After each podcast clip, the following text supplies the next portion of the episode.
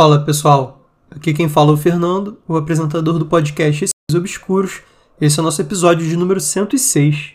Quem quiser enviar os seus relatos, o e-mail é receiosobscuros.gmail.com ou pode enviar por direct no Instagram, arroba receiosobscuros. Sigam o podcast no Spotify para estarem recebendo sempre as atualizações dos novos episódios e entre no grupo do Telegram. É só digitar na busca Receios Obscuros. Começando o episódio. História 1. A meditação que deu errado. A pessoa preferiu não se identificar. Olá, vou contar algumas coisas estranhas que aconteceram comigo há uns anos atrás. Tudo começou na casa nova. Comecei a praticar meditação depois de ouvir falar que ajudava a combater a ansiedade, pois sofro com crise de ansiedade desde a infância. No começo é algo chato, mas quando se acostuma, se torna algo prazeroso. Então, lá estava eu no meu quarto para mais alguns minutos ou horas de meditação. Apago a luz, me deito na cama, respiro fundo e em alguns minutos entro em um estado profundo de relaxamento. E essa é a parte prazerosa, como se o corpo flutuasse.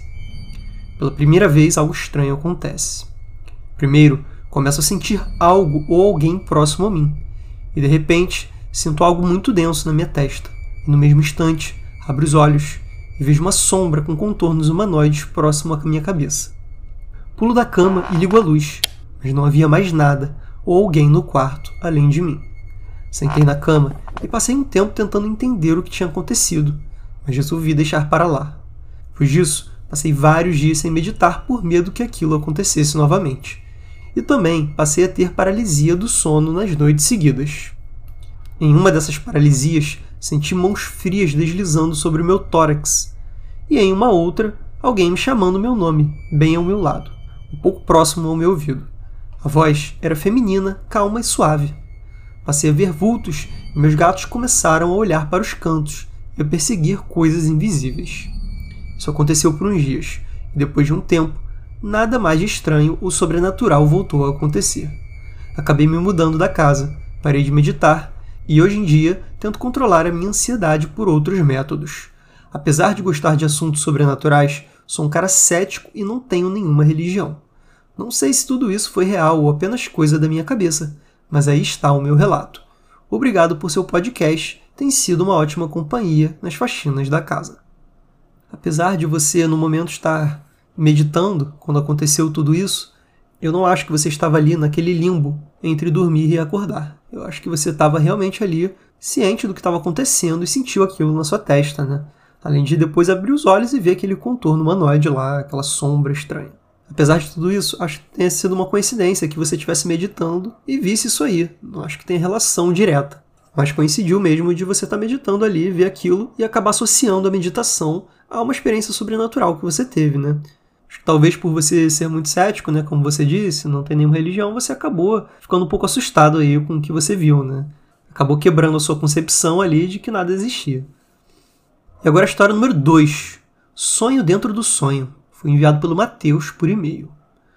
Olá, me chamo Matheus e tenho relatos para contar. Mas vou começar com um que aconteceu recentemente.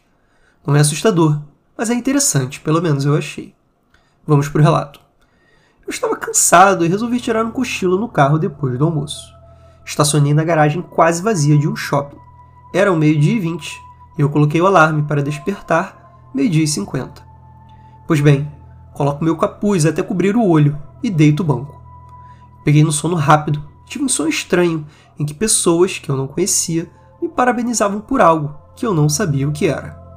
Como tudo era estranho, eu percebi que estava num sonho e comecei a ter pensamentos durante o sonho. Mas então eu virei um observador, vendo o que acontecia ali, mas ninguém me via. Eu achei graça e até pensei: nossa, um sonho lúcido, vou contar nos receios obscuros. Eu escutava os carros na rua e o barulho da chuva. Também sentia minhas mãos sobre minhas pernas. Então eu tinha certeza de que eu vi um sonho, mas eu já estava acordado. Foi quando o eu do sonho parece ter me escutado. Ele se virou e olhou diretamente para mim. Isso eu penso, em tom de brincadeira. Eu tô me vendo. E ele, entre aspas, porque era o mesmo, fez que cinco a cabeça com um olhar assustado. Eu fico chocado e vejo tudo escurecer. O sonho acabou.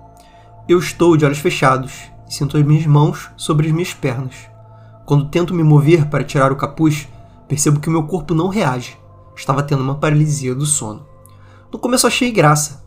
Já tive várias na adolescência, mas elas pararam há anos. Até lembrei do Fernando, dono do canal, e de quantas vezes ele conta casos de paralisia. Fiquei pensando nessas coisas enquanto tentava mover o meu corpo aos poucos, um truque que eu usava para recuperar os meus movimentos na época que eu era adolescente. Daí eu percebi que eu não estava exatamente paralisado. O meu corpo se movia, mas muito lentamente, como se eu estivesse imerso em um líquido muito viscoso. Eu sentia minhas mãos deslizando pelas minhas pernas, subindo em direção à minha cabeça, ainda respondendo ao meu impulso inicial de retirar o capuz. Tudo acontecia muito lentamente, mas o meu pensamento estava acelerado. Então eu penso, vou contar até três e dar um impulso para levantar e acordar de uma vez. Um, dois, três, e empurro meu corpo para frente com tanta força que vou direto no volante tiro o capuz e fico aliviado de ter passado. Então eu percebo que o dia está mais escuro e silencioso. Não escuto mais nada, nenhum barulho dos carros. De cara, eu pensei que eu tinha dormido demais, que já devia ser umas 18 horas. Então liguei o carro e o celular, que estava no carregador. Acendeu mostrando as horas. Era um meio-dia e 36 ainda. Olhei em volta novamente e vi que o estacionamento tinha muito mais carros do que quando cheguei, além do fato de estar claramente muito escuro para ser meio-dia. Então me deitei no banco e pensei: é só um sonho. Eu acordei dentro de outro sonho. E ri, achando graça de mim mesmo. Foi quando ouvi o barulho de interferência de rádio dentro da minha cabeça. Senti um impacto e acordei num pulo só, já tirando o capuz dos olhos e olhando em volta. Tudo normal. Poucos carros, um dia claro e o barulho da cidade. Que alívio. Olhei no telefone e eram meio-dia e 38. Decidi deitar e esperar o alarme. Caí no sono quase imediatamente. Acordo com o barulho do alarme. Medi 50. Puxo o capuz com pressa, deslizo a tela sem atenção e sento. Quando olho em volta, o dia escuro, a garagem cheia e nenhum som. Penso comigo mesmo, não é possível, e sinto o um impacto. Tudo fica escuro. Estou acordando. Já acordo tirando o capuz na pressa e sentando para olhar a mesma garagem escura, cheia de carros e silenciosa. Então eu sinto o um impacto e já acordo tirando o capuz e sentando mas é a mesma garagem. O impacto novamente. Tudo se repete umas quatro ou cinco vezes.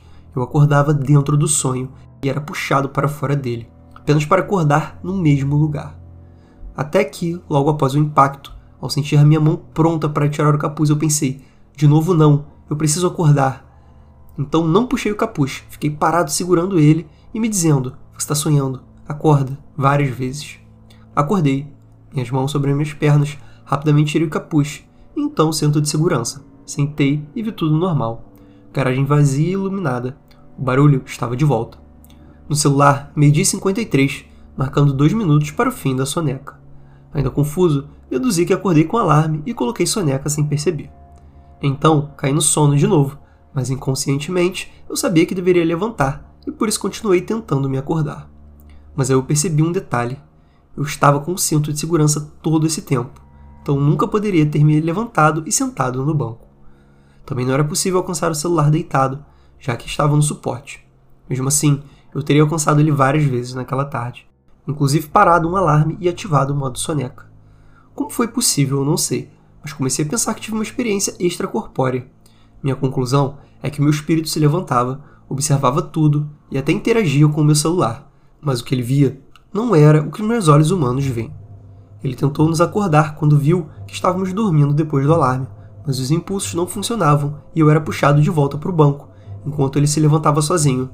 Por quê? Provavelmente porque eu estava de cinto de segurança e ele não. Pelo menos é isso que eu concluí. Se alguém tiver outras explicações, eu adoraria ouvir. Um abraço para todo mundo. Sei que ficou gigante, mas não podia deixar de contribuir para esse canal que eu adoro. Mateus, muito obrigado por esse relato aí bem sinistro pelo visto você é bem detalhista, que nem no relato lá do Halloween, né? Você detalhou bem, assim, escreveu bem o que aconteceu na história. Me pareceu bem plausível a explicação que você deu no fim aí sobre o que aconteceu durante o seu relato. Acredito também que tenha sido uma experiência extracorpórea, né? Ou que chamam mais comumente de projeção astral, né? Quando o espírito meio que sai do corpo. Mas pelo que eu entendi, estava preso pelo cinto, né? Enquanto seu espírito ali, que conseguia meio que se mexer, porque obviamente não ficaria preso a coisas físicas, o seu corpo não estava conseguindo responder ao mesmo tempo. Então estava acontecendo essa separação aí, né, do espírito do corpo ali nessas várias vezes que você acordava e dormia, acordava e dormia. Se é que realmente foi um sonho, né? Deve ter sido bem desesperador ali, aquele momento em que você acordava dentro de um sonho e acordava de novo dentro do sonho. Uma coisa que eu achei interessante foi como você escreveu o lugar, né? Que você viu lá quando você estava fazendo essa projeção astral, né? Mais escuro, silencioso. Normalmente, nos relatos que eu vejo aqui no podcast Projeção Astral, é bem parecido sim. Então, desconfio que você tenha tido aí uma projeção astral, porque tá tudo mais silencioso e escuro, né? Como se fosse o mesmo mundo, mas upside down, né? Como quem viu aí Stranger Things sabe bem como é. Como se fosse um mundo invertido, nesse estilo. E agora a história número 3. Luz Fraca, enviado pela Lucy por e-mail. Olá, me chamo Lucy e meu relato aconteceu já há algum tempo. Eu deveria ter 15 anos e hoje eu tenho 21. Já era noite e todos da casa já haviam deitado. Nesta época, eu dividi o quarto com meu irmão. Neste dia, eu estava com muita dificuldade para dormir, pois na época sofria com insônia. Mas alguma coisa me dizia que não era somente a minha insônia atacando. Durante certo tempo, eu havia pegado no sono, mas acordei muito rápido. E minha casa, por ser muito pequena, todos os cômodos eram ligados. Então, meu quarto apesar da enorme parede que dividia ele da sala, não tinha porta. Ou seja, sempre ficava uma luz fraca vinda da avenida que havia perto da casa. Este dia, quando eu olhei para a porta, eu vi uma silhueta. Havia pensado que poderia ser o meu irmão, que era sonâmbulo diversas vezes já o peguei andando pela casa, ou somente em pé no quarto. Mas percebi que a silhueta era robusta demais para ser ele. Não poderia ser o meu pai, pois dava para ouvir o ronco dele e aquilo me perturbou durante algum tempo na noite. Não dava para saber quanto tempo se passava e ninguém acordava. Aquilo me agonizava e me dava tanto medo ao ponto de eu chorar. Mas mesmo eu fazendo barulho, ninguém acordava.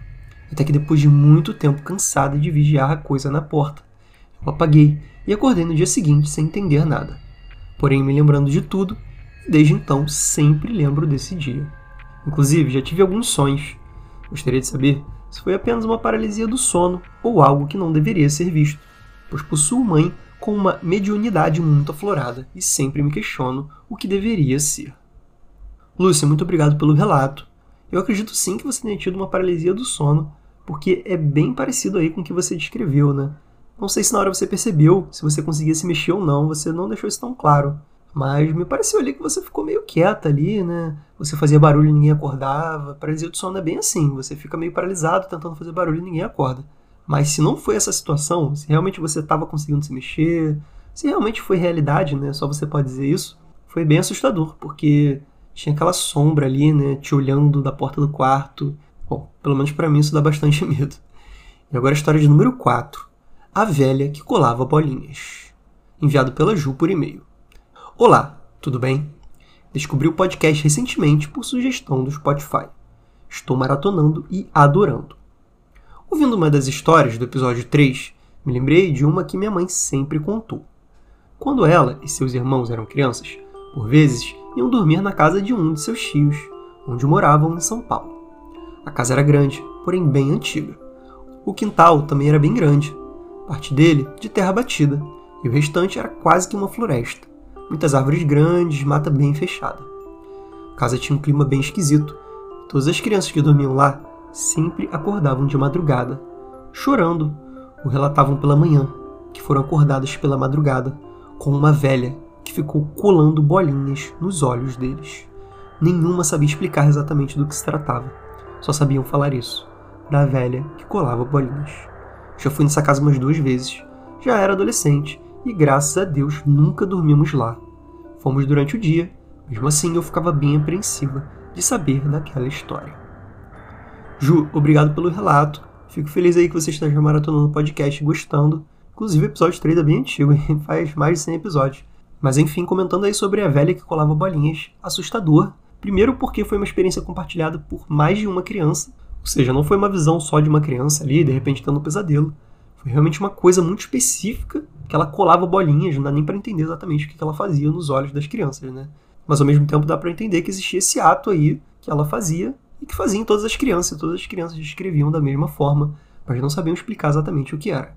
Para mim, o mistério é o que mais dá medo, né? É não saber o que era esse ato. Por que, que ela colava bolinhas nos olhos das crianças, né? Enfim, assustador demais. História 5. Círculos Vermelhos, enviado pela Nathalie por e-mail. Fala, Fernando, tudo bem? Hoje venho contar minhas experiências com um homem do chapéu preto, para somar com todos os outros que já conheceram essa famosa figura. Ah, eu concordo contigo. Acho que são entidades diferentes, apenas investem sempre no mesmo look. Haha.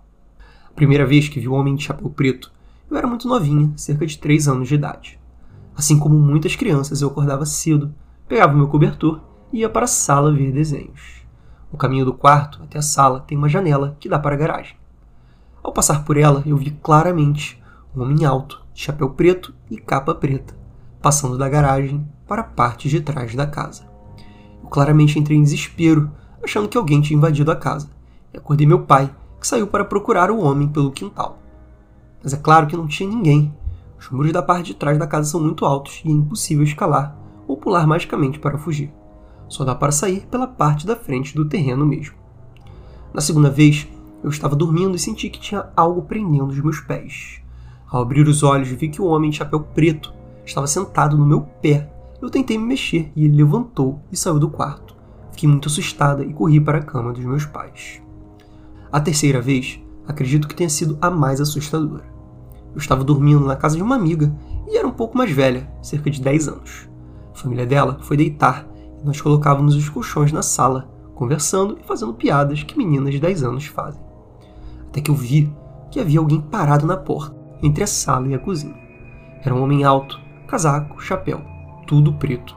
Cutuquei minha amiga e disse: Gabi, seu pai tá ali. Então ela virou, viu a criatura e disse: Oi, pai, a gente tá fazendo barulho? Nós dois ficamos olhando para a figura, em silêncio, até que aquela coisa abriu os olhos. Bom, eu acho que abriu, e eu acho que eram olhos. Sei que do nada apareceram dois círculos vermelhos, onde devem ser os olhos. Nesse momento, a minha amiga se enfiou embaixo das cobertas, e eu também, mas logo espiei para ver se a coisa ainda estava lá, mas ela já havia desaparecido. Quando contei esse fato para minha mãe, ela me disse que parece a descrição do avô dessa minha amiguinha, que havia falecido há anos. Ela disse que ele não era uma boa pessoa, que na época me deixou assustada. Por isso, acho que são entidades diferentes, mesmo que parecidas. Acho que o chapéu e a capa foi só muito comum, por muito tempo. Um grande abraço, tchauzinho. Natalia, muito obrigado por esses relatos. Pelo visto, você concorda comigo aí que o Homem de Chapéu Preto não é uma entidade só, é somente alguma entidade mais antiga, de uma época em que as pessoas só usavam chapéu, capa e ficavam de preto, né? Ou seja, muitas dessas entidades se manifestam dessa forma aí, porque era uma forma comum de se vestir. Mas, pelo menos da primeira e da segunda vez, foi uma interação muito rápida ali, né? Em que você até sentiu na segunda vez ele sentado nos seus pés, né? Deve ter até doído ali, que ele devia ser muito pesado. E, enfim, talvez uma paralisia do sono, porque você estava dormindo. A primeira vez você tinha 3 anos, né? Então você era bem, bem novinha. Até me admira você lembrar dessa situação, deve ter sido muito traumática, né? Para você se lembrar disso, sendo tão nova. Já a terceira foi uma experiência compartilhada, em que vocês já tinham 10 anos, vocês não estavam dormindo, e vocês viram aí esse homem de preto aí com olhos vermelhos, né? Ou seja lá o que era vermelho ali. Sua mãe disse que era a descrição do avô dessa sua amiguinha. Pelo visto, esse avô da sua amiguinha era bem assustador, hein? Para ele parecer esse homem aí que vocês viram. De qualquer modo, foi bem assustadora a experiência. Galera, esse foi o episódio de hoje, espero que tenham curtido. Quem quiser enviar seus relatos, o e-mail é receiosobscuros.gmail.com ou por direct no Instagram, receisobscuros. Um beijo a todos e até o próximo episódio.